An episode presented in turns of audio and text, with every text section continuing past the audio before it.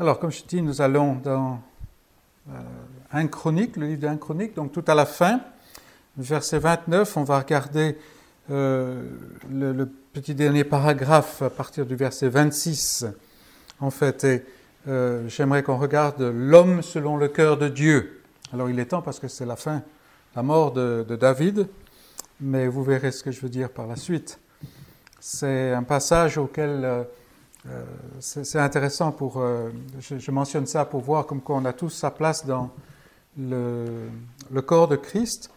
Euh, il, y a, il, y a, quelque temps, Wayne faisait la lecture pendant le culte. De, première lecture, en principe, c'est dans l'Ancien Testament. Et il a lu ce, passage, ce chapitre tout au moins, il me semble. Et ça m'a vraiment frappé, ce, ce dernier, dernier paragraphe. Donc on va aller dans euh, dans, ce paragraphe, on va lire déjà à partir du verset 26. David, fils d'Isaïe, régna sur tout Israël. Le temps qu'il régna sur Israël fut de quarante ans. À Hébron, il régna sept ans, et à Jérusalem, il régna trente-trois ans. Il mourut dans une heureuse vieillesse, rassasié de jours, de richesse et de gloire et Salomon, son fils, régna à sa place. Verset 29.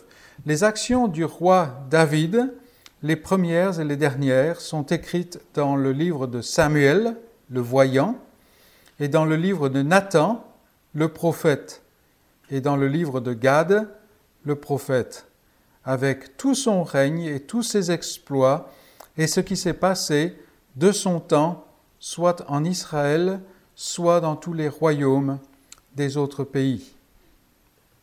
Alors, euh, nous venons à, ce passage, surtout les versets 29 et, 30.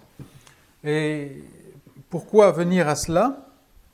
C'est euh, simplement parce que la question qui se pose des fois, c'est comment euh, est-ce qu'on va se rappeler de moi? Alors, je ne me pose pas trop de la question parce que je pense qu'on va m'oublier rapidement. Mais vous savez ce que je veux dire. Souvent, on, essaie de, de voir comment est-ce qu'on va se rappeler de quelqu'un. On sait que les grands de ce monde cherchent à accomplir euh, des, grandes façades, des grandes œuvres pour qu'on se rappelle d'eux d'une certaine manière. Comment est-ce qu'on se rappelle de, euh, moi? Euh, Et bien entendu, il y a une tournure spirituelle à la chose, dans le sens que comment est-ce que je, suis, je vais être connu? Même on peut le prendre avant la fin de la vie. Comment est-ce que je suis connu? Et ici, nous avons donc la, fin du roi David, un, des hommes qui occupe le plus de place dans l'Ancien Testament, avec Abraham, et euh, David qui a une vie absolument remplie, et voilà, il arrive à la fin, et comment est-ce qu'on s'en rappelle? Et nous voyons en, deux versets, il y a le résumé, en quelque sorte, de la, euh, de la vie de David. Et c'est donc intéressant. Il y a certaines choses que j'aimerais faire ressortir de cela, il y en a d'autres aussi que j'aimerais faire ressortir euh, qui ne sont pas dans ce passage. Mais ici, nous lisons, les actions du roi David, les premières et les dernières, sont écrites, et il y est mentionné trois livres, là. Euh, on sait, bon, le livre, de, Samuel, on sait très bien ce que c'est. Ce sont, euh, c'est le livre qui maintenant est 1 et 2 Samuel pour nous. En fait, c'était un livre à l'origine. Les livres de euh, Nathan et de Gad, est-ce qu'il s'agit des livres des rois ou des livres des chroniques? On ne sait pas. Peu importe. Ce sont en fait les chroniques de la vie de David par ceux qui étaient en fait les plus, euh, ceux qui avaient le plus de discernement spirituel à l'époque. Les gens qui étaient, on pourrait dire, euh, comment, aumôniers de David. Alors ça, n'existe plus trop l'aumônier, mais les gens, par exemple, si David avait euh, quelque chose en tête de, profond spirituellement, alors il faisait venir euh, Nathan le prophète ou, Gad. Euh, Samuel, bien entendu, c'était l'homme qui a accompagné David dans sa jeunesse. Et je pense que la meilleure chose qu'on puisse faire, c'est de revenir sur ces passages dans, les, dans ces livres-là, certains passages, il nous faut être sélectif parce que, effectivement, David a une vie euh, remplie quand il est dit qu'il est rassasié de jours. Ah, oui, il faudrait qu'on soit ici pendant pas mal de temps si on reprenait tous les détails de la vie de David. Mais euh, revenons euh, déjà dans 1 Samuel 16. Nous allons voir le début de David. Alors, c'est le début de ce que nous voyons de David, parce que la Bible elle-même nous euh, fait découvrir euh, beaucoup de choses au sujet de David avant même que David existe. Rappelons-nous encore l'autre jour, l'autre jour on a fait quelque chose sur, euh, est-ce que c'était avec les enfants, je ne sais plus, tout se mélange pour le moment avec la fatigue, sur Ruth. Hein, on a fait quelque chose sur Ruth. Ruth, c'est l'histoire de David. N'est-ce pas? C'est l'histoire de David, euh, déjà. Mais venons au moment où David arrive sur les pages de l'Écriture. Un Samuel? Et ici, nous voyons l'homme jeune, c'est encore un garçon, il est oublié des hommes, mais il est déjà choisi de Dieu. Vous voyez? C'est intéressant, parce que ça n'est pas Samuel qui, dans sa petite tête, comme ça, s'assoit et puis dit Ah, mais j'ai remarqué, il y a un jeune homme là-bas à euh, Bethléem, vraiment, c'est celui-là qu'il nous faut. Non? Qu'est-ce qu'il fait, Samuel? Ben, Il fait comme souvent nous nous faisons quand euh, on est pris, euh, comment, comment on dira, un peu en porte-à-faux avec les événements. On avait un projet, on avait quelque chose, et puis paf le Seigneur a fait faire les choses différemment et on est là soit à bouder, soit à, simplement euh, euh, comment, essayer de lécher un peu nos, blessures. Hein. Samuel est là et le Seigneur lui dit, bon, tu as fini, lève-toi un peu maintenant et va à Bethléem. Parce que lui, il a déjà choisi un roi. Il a déjà choisi un roi. Et euh, ce n'est pas la peine que nous lisions les détails. Vous connaissez les détails, n'est-ce pas? Hein. Samuel va à, Bethléem, il est obligé de s'entourer de toute une sorte d'artifice parce que au niveau politique, c'était assez euh, dangereux par, rapport à, Saül. Mais il arrive à, Bethléem, il sait que Dieu va lui montrer loin celui qu'il a choisi, celui qu'il a mandaté. Déjà, il va lui montrer, mais c'est à lui de le découvrir. Et vous vous rappelez comme quoi il, a affaire avec la, famille d'Ésaïe, d'Isaïe plutôt. Euh, c'est plus facile en, comment, euh, dans d'autres langues parce que le mot est complètement différent. Mais Isaïe, il fait venir sa famille. Et Isaïe dit, oh ben, il vient, il vient chercher le roi. Donc, on va faire venir, euh, quels, quels, sont les noms Eliab le premier, n'est-ce pas? Et tout de suite, Samuel, il est là il fait, Samuel vraiment fait partie de nous, ou nous faisons partie de lui. Oh, certainement, loin de l'Éternel est ici devant lui, parce que c'est un, c'est un guerrier, c'est un soldat, en fait. Mais non, non, non, non, ce n'est pas lui. Et bon, nous avons toute cette, euh, euh, tout ce, comment, ce, défilé, défilé de mode, en quelque sorte, c'est un peu ça, hein. tous aussi forts les uns que les autres et tout. Et à chaque fois, le Seigneur dit non, non, non, non, toi, tu regardes à ce qui frappe les yeux. L'Éternel ne considère pas, regardez au verset 7, l'Éternel ne considère pas ce que l'homme considère. L'homme regarde à ce qui frappe les yeux, mais l'Éternel regarde au cœur.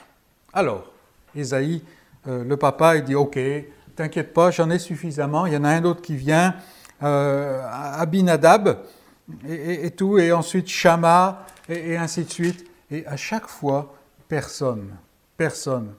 Et Samuel dit à Isaïe, l'Éternel n'a choisi aucun d'eux. Et puis regardez au verset 11. Puis Samuel dit à Isaïe, sont cela tout, euh, tous tes fils Et Isaïe répond, il reste encore le plus jeune, mais il fait paître les brebis. Alors, vous voyez un peu l'image. Euh, c'est lui qui est allé chercher l'eau. Hein. C'est lui qui a été chercher ce que, qui a été faire ce que les autres n'ont pas le courage de, se lever pour faire. Hein. Il est oublié. Il est oublié des hommes. Mais Isaïe l'envoya chercher et euh, le voilà qui arrive. L'Éternel dit à Samuel Lève-toi, oins-le, car c'est lui. C'est lui. Et alors, on a, on a beaucoup de choses ici, on ne va pas pouvoir s'arrêter, il faudrait précisément un message pour chaque.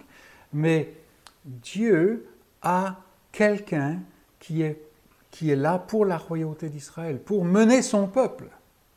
Dieu a, a celui-là.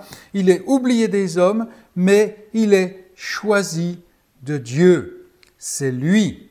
Et Samuel prit la corne d'huile, éloigné au milieu de ses frères.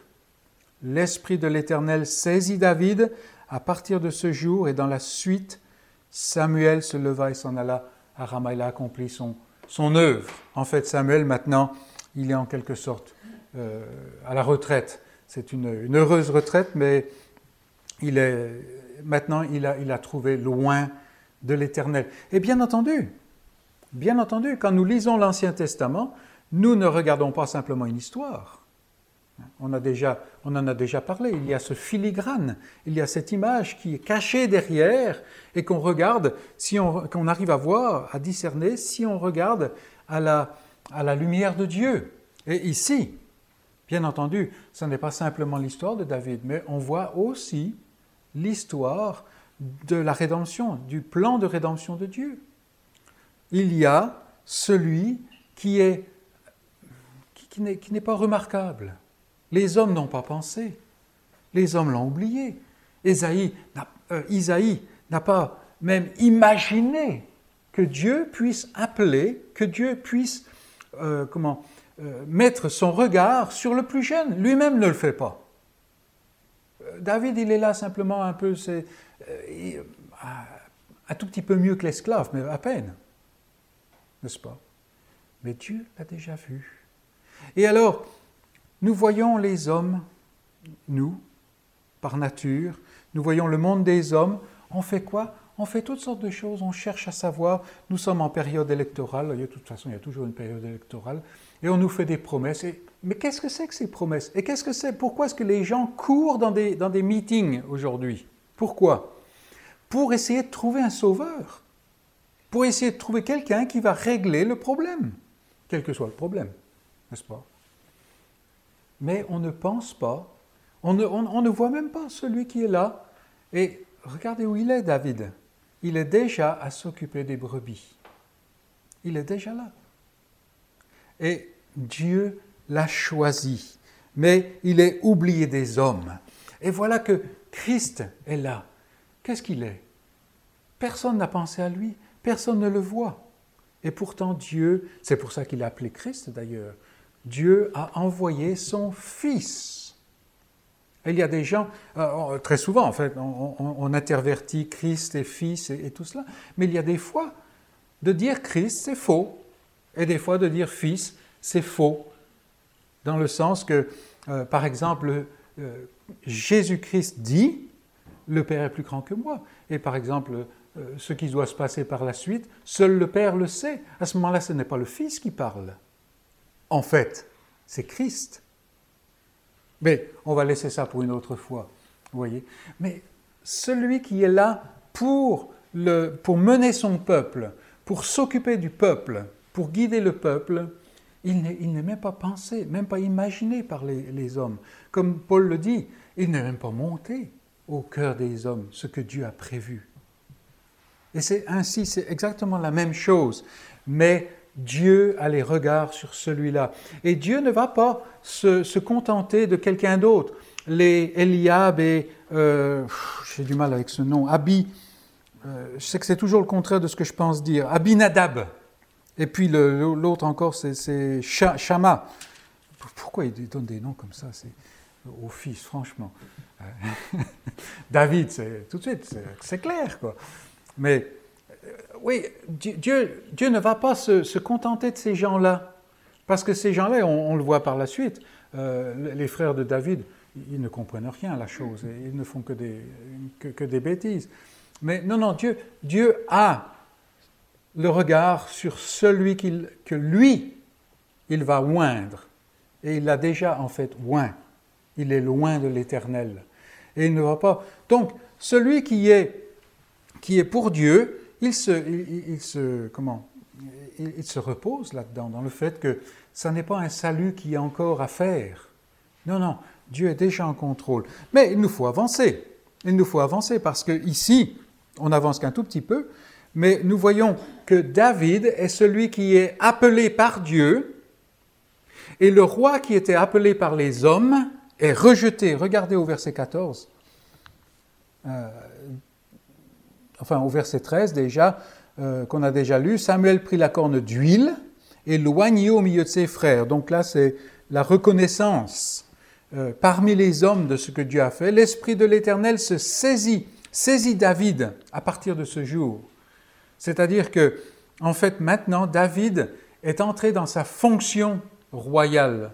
Mais, regardez au verset 14, l'Esprit de l'Éternel se retira de Saül. Alors, il y a des gens qui ont des problèmes là.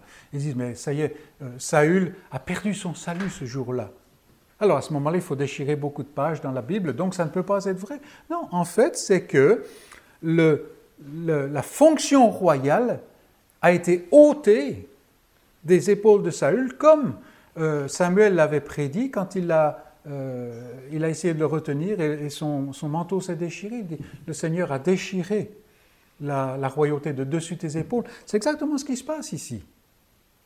Et bien entendu, un mauvais esprit est, venu de l'Éternel. Bon, il y a encore pas mal de choses à dire là-dessus, mais on ne va pas le faire aujourd'hui. Mais vous voyez, David, appelé par Dieu, et Saul, et Saül est rejeté.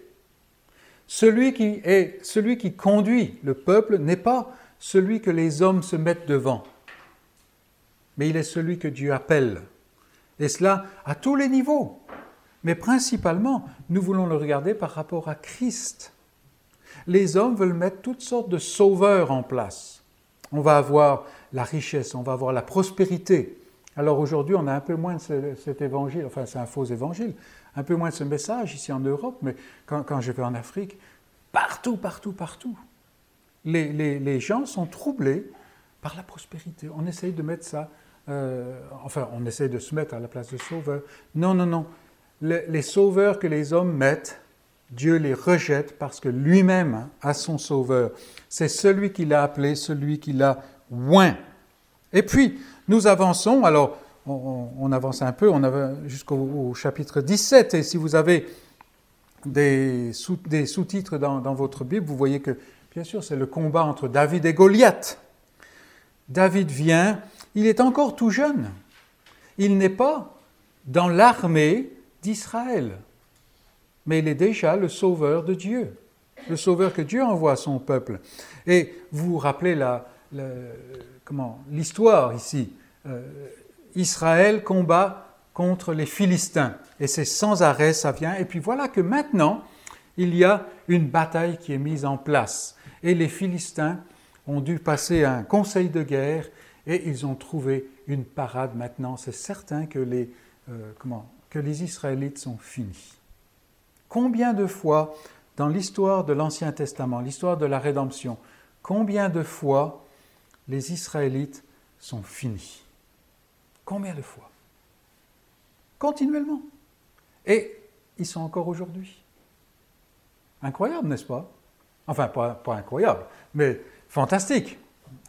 Et là, les Philistins ont dit, bon, il y a des géants parmi nous, on va faire un, on contest. Plutôt que chacun se fasse euh, abîmer, celui-là, il va, il vraiment les raplatir, parce qu'il n'y en a aucun en Israël qui tient. Et là encore, les hommes parlent selon les yeux des hommes. Et pas simplement les Philistins, parce que regardez, quand ce Goliath vient, alors les Israélites, Qu'est-ce qu'il regarde? Il regarde selon les yeux. Il dit, mais tu l'as vu celui-là? Qui est-ce qui peut se tenir contre lui? Et bien entendu, pendant 40 jours, ils ne, ils ne peuvent pas produire quiconque. Mais le Sauveur de, de Dieu est là. Et tout petit qu'il est, il vient. Et vous voyez, en fait, personne n'a été le chercher. Personne n'a été le chercher. Et quelquefois, nous sommes tentés, nous, par exemple, quand nous présentons l'Évangile, allez, chercher à droite, à gauche pour euh, que vraiment on ait la, parade qui nous permet vraiment de, porter des fruits, de, toucher des cœurs et tout cela, plutôt que de nous reposer sur le salut de Dieu. Là, Dieu envoie son, euh, champion. Il l'envoie. Ça n'est pas. Saül ne, ne, le connaît même pas. D'ailleurs, à la fin du chapitre, il dit Mais tu es qui? Tu es qui? Alors qu'il le connaissait déjà, puisqu'il l'avait comme serviteur. Mais vous voyez, il vient et David vient ici et il combat les batailles de Dieu. Les Israélites ne, combattaient pas les batailles de Dieu. Ils combattaient les Philistins. Mais, et, là encore, il faudrait que nous lisions tout cela, nous n'avons pas le temps, mais vous connaissez l'histoire. Quand David réagit contre le défi de Goliath, il ne réagit pas contre le défi de, Goliath du tout. Il ne sait pas le nom du monsieur, qui est en fait plutôt un nom générique. Mais non, non, il répond à ce chien incirconcis qui a voulu euh, comment, insulter, injurier son Dieu. Et ça, ça ne peut pas se faire. Ça, ça ne peut pas se faire. Ce n'est pas David qui mène la, bataille, c'est Dieu qui mène la bataille. Vous voyez, donc il combat les batailles de Dieu et il le fait pour la délivrance du peuple. Ce n'est pas pour se faire un nom. Il va se faire un nom. Hein? David a, tué ses dix mille, Saül a tué, ses mille, mais ce n'est pas David qui le fait, c'est Dieu qui le fait. Lui, il est là simplement pour la délivrance du peuple et pour l'honneur, l'honneur de euh, comment? Euh, L'honneur de, Dieu. Cet homme a osé injurier Dieu, et ça, ça ne peut pas se, comment s'accepter. Plutôt la mort. La mort est mieux qu'entendre ces choses-là. Et David vient et tout jeune comme il est, il combat, il combat, il est venu pour combattre les batailles de Dieu.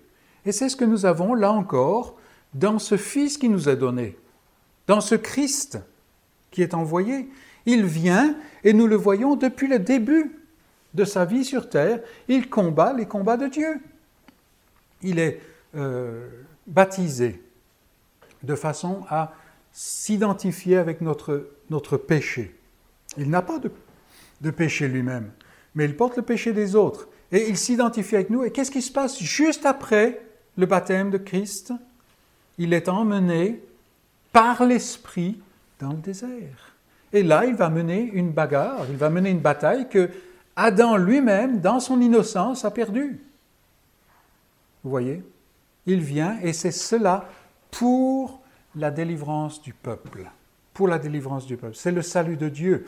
Et à la fin des, euh, des, tentations dans, le désert, il est bien dit que le diable a laissé pour un temps. Ça n'était pas, pas la fin des tentations, loin de là, continuellement. Et dans le passage que, nous avons, que Philippe a lu tout à l'heure avec les enfants, euh, le Seigneur dit, mais je vais être encore là pendant longtemps avec vous, race incrédule. C'était un, poids pour lui, vous voyez. Mais nous avons euh, ce, champion ici. Mais regardez au verset 58 du, chapitre 17, on est dans 1 Samuel encore. Hein. Euh, euh, David vient de, comment, de tuer Goliath et, il y a une grande victoire et, on l'apporte à Saül et Saül lui dit De qui es-tu, fils, jeune homme? Et David répondit je suis fils de ton serviteur Isaïe, Bethléemite. Et le salut vient de là où Dieu a dit, et toi, Bethléem, tu es petite parmi celles de Juda, mais c'est de toi que viendra chef, dit Michée, n'est-ce pas? Donc, voilà. Mais nous, avons, avançons encore, et euh, là on peut aller au chapitre 18. 18. En fait, chapitre 18 au chapitre 20, on a ce, moment où c'est cette merveilleuse image de l'amour et de l'alliance entre Jonathan et David. Merveilleux, regardez euh, chapitre 18. Euh, David avait achevé de parler à Saül et dès lors, l'âme de Jonathan fut attachée à l'âme de David et Jonathan l'aima comme son âme. Là, on parle d'un amour qui n'est pas un amour d'homme, un amour humain. Vous voyez Et ça n'est pas quelque chose qui vient euh, de, l'homme. Euh, c'est Dieu qui agit de, telle manière à unir l'âme de cet homme, en fait le fils de Saül, avec son oint, son envoyé. celui qu'il a choisi. Regardez le verset 2, c'est très très beau. Ce même jour, Saül retint David et ne le laissa pas retourner dans la maison de son père. Et Jonathan fit alliance avec David parce qu'il l'aimait comme son âme. Et là, on voit en fait ce que Dieu fait avec son peuple. Ça n'est pas que le peuple est le, peuple d'Israël, même Israël dans l'Ancien Testament, est le peuple de Dieu par vertu qu'il est d'Israël. Comme dira Paul plus tard, ils ne sont pas tous d'Israël, ceux qui sont d'Israël. Non, Dieu unit son peuple avec sa promesse. Et ici, la promesse, elle est focalisée en David, celui que Dieu a envoyé, celui que Dieu envoie. Remarquez que celui qui est aimé de Jonathan est haï de Saül. Celui qui est envoyé par Dieu, il est aimé par ceux en qui Dieu met cet amour. Mais l'homme naturel, il est Christ. Et ce n'est pas un mot trop fort. Il le est. Et nous, nous voyons donc cette image, c'est avec Christ la même chose. Quand Christ est présenté dans l'heure de Dieu, parce que quelqu'un peut entendre pendant des années, des années, des années, des millions de, enfin peut-être des milliers de, messages, très bons messages qui présentent Christ et rien ne le touche. Mais quand Dieu, quand, vient la date, le calendrier de Dieu, Dieu met son amour, mais Dieu met sa vie. Et là, il y a cet amour, cet amour de Dieu. Ce n'est pas un amour euh, naturel. Il y a alliance. Mais par rapport au monde, on parle de Christ et qu'est-ce qu'on a? Aujourd'hui, on le voit de plus en plus de façon ouverte dans notre propre société. C'est quoi? C'est la haine. C'est la haine. Il y a des lois qui se passent, on n'en entend pas parler parce qu'elles se passent là-bas à Bruxelles ou je ne sais pas où, actuellement, qui font que bientôt, très très bientôt, ce, sera un crime de même dire simplement que Jésus est le seul Seigneur, le seul Sauveur. Vous voyez? Pourquoi? Parce que l'homme est Dieu. Et peut-être on peut espérer qu'en France, ça sera un jour merveilleux pour l'Évangile. Parce que tout d'un coup, on s'apercevra qui est qui. Et en principe, l'Évangile a toujours avancé quand c'était difficile. Difficile. Donc ne craignons pas, le Seigneur donnera la, la force. Mais euh, si on va par exemple à 1 Samuel 20, verset 12, et les suivants, là nous voyons quand euh, Jonathan, c'est la dernière fois que Jonathan et David se voient sur cette terre, et Jonathan dit à David, je prends à témoin l'Éternel, ah, c'est le Dieu de l'Alliance, le Dieu d'Israël, je sonderai mon Père demain et après-demain, et ainsi de suite. Et vous vous rappelez l'histoire. Et il dit que l'Éternel me traite durement si je ne suis pas de ton côté. Ça, c'est de la haute trahison parce que Jonathan est le fils du roi auquel David va prendre le, trône, ou auquel plutôt Dieu va donner le trône. On, en a déjà parlé. En fait, Jonathan ici se démarque, il se dissocie de la, la, race de son père, si je puis dire, pour se mettre dans la race de David. Et il dit par exemple que ton alliance, que la, bonté de l'Éternel, comment, que tu n'enlèves pas cette bonté de l'Éternel de toute ma famille. Et nous avons ensuite le, comment, l'épisode plus tard de Méphibosheth, en vertu de cette alliance. Mais vous voyez, en fait, c'est comme si, voilà, celui en qui Dieu a mis sa vie, il voit qui est Christ, il voit ce que Dieu fait en Christ, et qu'est-ce qu'il fait? Il se démarque il se, il se sort, il se dissocie de la race d'Adam. Et maintenant, il est, sur la terre, mais il n'est pas de la terre. Il est pèlerin, parce que sa véritable patrie, c'est là où est son véritable sauveur, c'est en Christ. Mais avançons, avançons. Nous voyons par la suite l'acharnement de Saül. Saül euh, s'acharne contre, contre David et lui-même le reconnaît au moins à deux, euh, comment, à, deux reprises qu'il n'a aucune raison de le faire. Et ici, nous avons une telle image du cœur humain. Le cœur humain va s'acharner contre l'Évangile. Mais en même temps, si on s'arrête et on lui dit, mais pourquoi tu fais ça? Il n'y a aucune raison. Absolument aucune raison.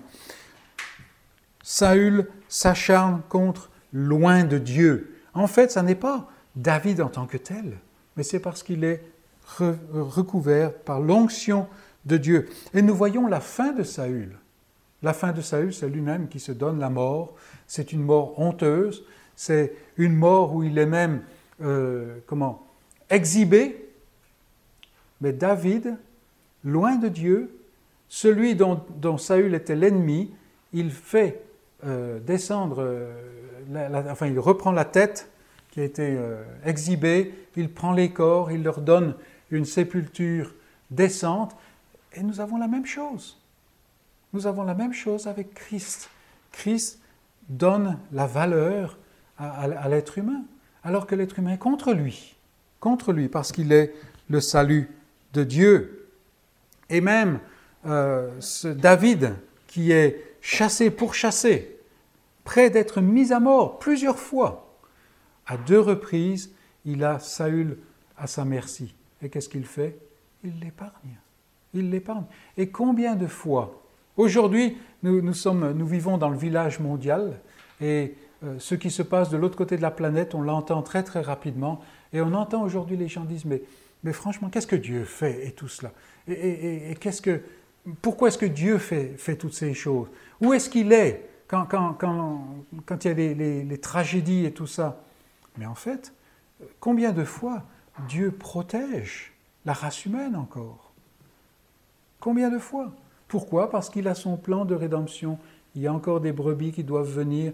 Peut-être que monsieur qui est monsieur Intel qui est protégé, qui est épargné aujourd'hui, ne l'est pas pour lui-même, mais pour quelqu'un qui va venir dans des siècles.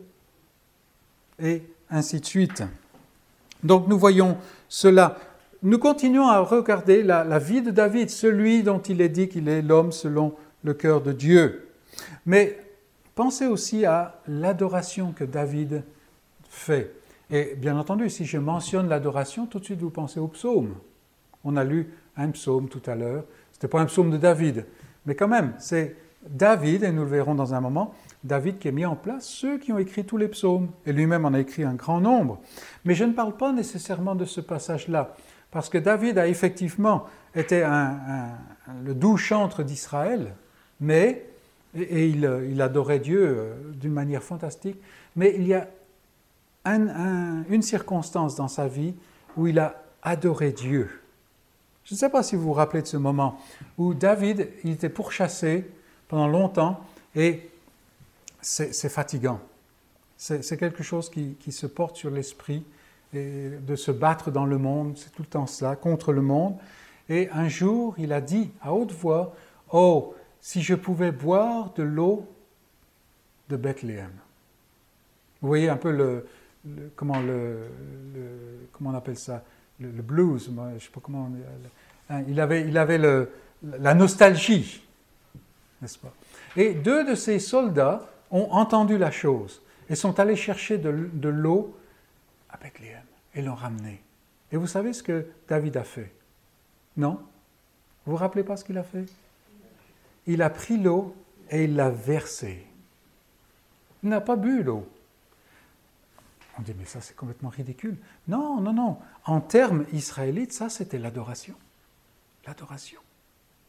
D'une part, que le Seigneur lui ait donné des hommes qui soient si dévoués, mais surtout parce que Dieu lui a donné son désir, le désir de son cœur, alors David sait qu'un jour, il va l'amener à la royauté. Ça n'est pas pour lui, c'est pour son peuple, vous voyez. Il le sait et il adore Dieu pour ce message que Dieu lui a donné. Et peut-être qu'il faudrait que nous revenions davantage à cette dimension d'adorer Dieu, d'adorer Dieu. Euh, souvent, nous avons une réunion de prière, et qu'est-ce que c'est C'est shopping list, c'est la, c'est la liste de commissions. Seigneur, il faut que tu fasses ça, que tu, que tu, que tu, que tu, que tu. Non, simplement, des fois, la question d'adorer Dieu pour qui il est, pour ce qu'il a fait, pour la, certitude de ce qu'il va faire. Et nous avons cette même image avec Christ. Christ qui va à la croix. La croix, ça n'est pas. On a du mal à imaginer, mais la, la manière dont la Bible décrit la croix, c'est l'ignominie de la croix. Mais il y va. Pourquoi? À cause de cette espérance, de la joie qui était réservé pour lui. Et vous voyez, en fait, l'action que Christ fait quand il va à la croix, c'est presque de l'adoration. Enfin non, c'est de l'adoration. De la même manière. Vous voyez Parce que Dieu a promis et Dieu va accomplir. Et c'est à nous de voir ces choses-là, de, de, réfléchir de cette manière-là. Mais avançons, et là il faut le faire plus rapidement. Nous voyons David qui est fait roi petit à petit. David qui amène l'arche à Jérusalem. Alors, ça n'est pas simplement pour conforter son, son, pouvoir, c'est parce que Jérusalem, c'est la ville de la paix. Et c'est une image euh, de, ce que Dieu va faire. Nous avons le, euh, le, zèle de David pour euh, la maison de l'Éternel. Il, veut faire, il veut construire, faire construire une maison à l'Éternel. Et c'est là que, bien entendu, Dieu fait son alliance d'une façon formelle avec lui. Tu veux me, bâtir un, bâtiment, mais moi je vais te donner une descendance. et, ainsi de suite. Vous voyez, le, le zèle, toutes ces choses-là, le, fait que euh, David consolide tout ce royaume, ici nous avons cette image de Christ. Encore Christ qui est rempli du zèle de l'Éternel.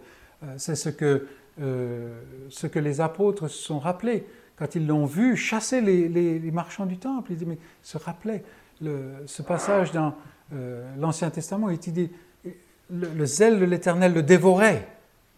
Et euh, nous parlons aussi, nous, pensons aussi à ce moment où Christ dit euh, détruisez ce temple, mais moi je le rebâtis en trois jours. Et c'est le zèle pour l'Éternel. Et nous, avons ensuite tout euh, l'établissement de son administration, l'administration de David. Nous avons le fait qu'il fait la paix tout autour d'Israël. Et il, il repousse les, comment, les frontières jusqu'au plus loin. il y a à, la fin, par exemple, de un, chronique, les, quelques, enfin, plusieurs chapitres, chapitres 22 à 29, avant notre passage, il y a toutes les spécifications que David donne pour ce qui va se passer dans le temple que Salomon va construire. et là, nous voyons en fait Dieu qui met en place la manière dont on s'approche de lui. Et l'image ici, c'est ce que Christ fait par son esprit dans les croyants, dans son peuple. Petit à petit, il les fait grandir dans la grâce, il les fait venir à cette maturité, à cette stature de l'homme fait. C'est exactement cette même chose que nous voyons ici. Nous avons toujours ce combat. David a dû faire, euh, face à la, la révolte de son propre fils il a dû revenir. Et souvent, nous avons ce cas. Le, croyant grandit, mais des fois, il grandit en avançant et des fois, il grandit en reculant. Combien de fois nous nous révoltons? Combien de fois nous nous écartons de ce que Dieu a prévu pour nous en Christ? Mais le Seigneur œuvre dans le cœur et il ramène son peuple. Encore hier, euh, j'ai entendu parler d'un cher frère dans le nord du Bénin ça fait des années et des années qu'il est en train de s'écarter du Seigneur. Euh, il en est, euh, je crois même qu'il est, il est divorcé avec sa femme, enfin, des tas de choses. Euh, je l'ai encore vu il y a quelques mois, l'ombre de, ce qu'il était. Et puis, hier, on m'apprend qu'il est en train de revenir. Il a recommencé à écouter la parole de Dieu. Voyez, c'est la même chose. et David revient est, ramené par le peuple, le peuple de Juda, le peuple d'Israël. Il est ramené à Jérusalem. Et c'est la même manière de ce qui se passe dans le cœur. Donc, c'est cela. Et, David, à la fin, il est, il est parlé à la fin de, euh, de sa vie, il est celui euh, de qui, euh, regardez 2 Samuel 23 par exemple. C'est tellement bien, c'est lui-même qui le dit.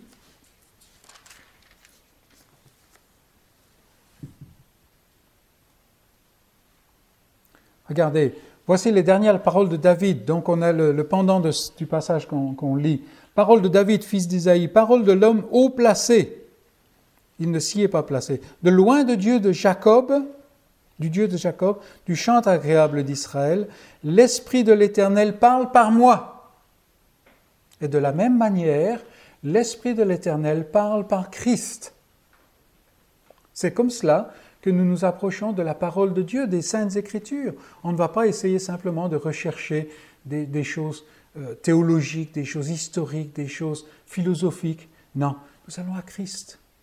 Ce que nous cherchons à faire très rapidement à travers ce passage que nous avons ici. Donc nous revenons dans 1 Chronique 29, notre passage.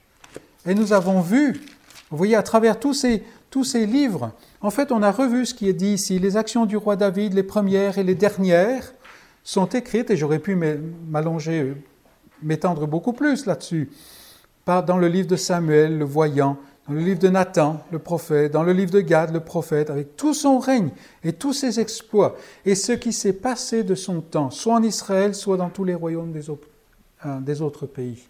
Voilà ce qui se passe. Ah, mais vous allez me dire, ça c'est vraiment comment, une revue qui est très, euh, comment, euh, comment on pourrait dire, très partisane. L'homme David, l'homme selon le cœur de Dieu, n'est-ce pas? Mais quelqu'un va se lever et va objecter, va dire, mais il y a des tas d'endroits, des tas de passages de la vie de David dont tu n'as pas parlé, n'est-ce pas? Et vous savez de, quel passage je parle? Vous savez que je parle, par exemple, du, moment où il est allé voir, pourchassé par, Saül, il est allé voir le sacrificateur, il a raconté des histoires. Le résultat, c'est que tous les sacrificateurs ont été euh, massacré. Merci, parce que les mots sont difficiles aujourd'hui, je sais pas, la fatigue. Euh, je parle du temps où il était, euh, il s'est mis au service du roi philistin. Je parle du temps où il n'est pas allé à la guerre, mais il était sur la terrasse un soir. Et vous savez ce qui s'est passé. Uri en a payé les, conséquences. Euh, je parle de, ces moments euh, un peu partout. L'homme, selon le cœur de Dieu, avait des, endroits qui, étaient très très sombres, n'est-ce pas? Et en fait, on peut très bien s'identifier avec lui. Je ne sais pas si vous avez remarqué une chose. Il n'est rien dit de cela ici.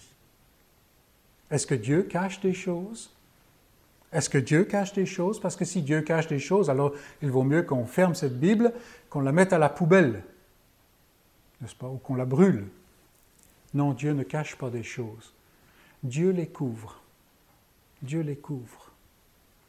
Et on, se rappelle du passage où David, l'homme adultère, l'homme meurtrier, l'homme menteur, l'homme qui a agit comme un fou, est dans le temple et il s'adresse au Seigneur, l'Éternel, et il dit, Contre toi, contre toi seul, j'ai péché. Qu'est-ce que David veut dire? Parce qu'en fait, euh, si on regarde, il y a à peu près personne en Israël contre qui il n'a pas péché à cette époque. Il a péché contre, comment? Uri, péché contre Bathseba, Bathsheba il a, il a péché contre le fils mort-né, enfin mort. Il a péché contre son état-major. Il a péché contre le peuple de l'Alliance. Enfin, il a péché contre un peu tout.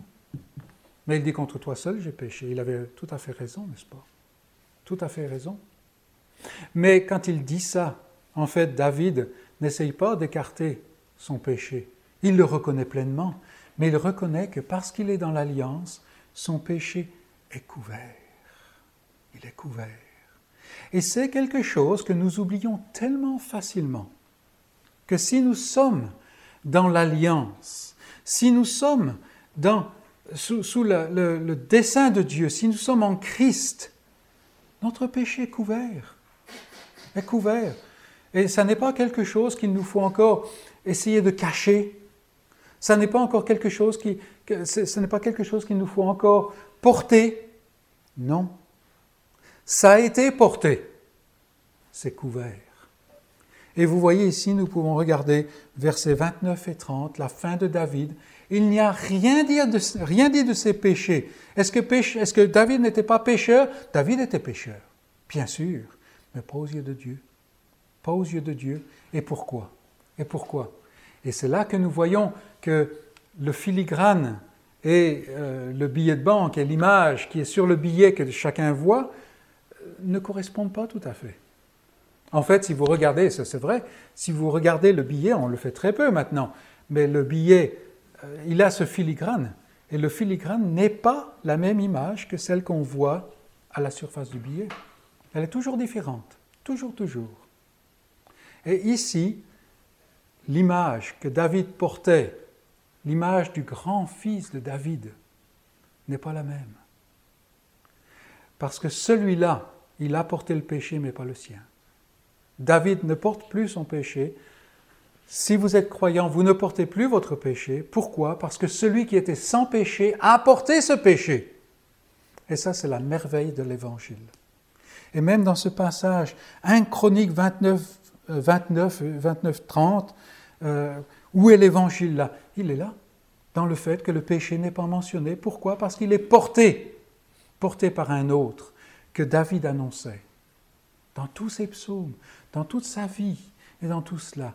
Et c'est celui-là, celui-là qui est la réalité, qui porte le péché. Il est plus grand que David, il est plus grand que Salomon, il est plus grand que le temple.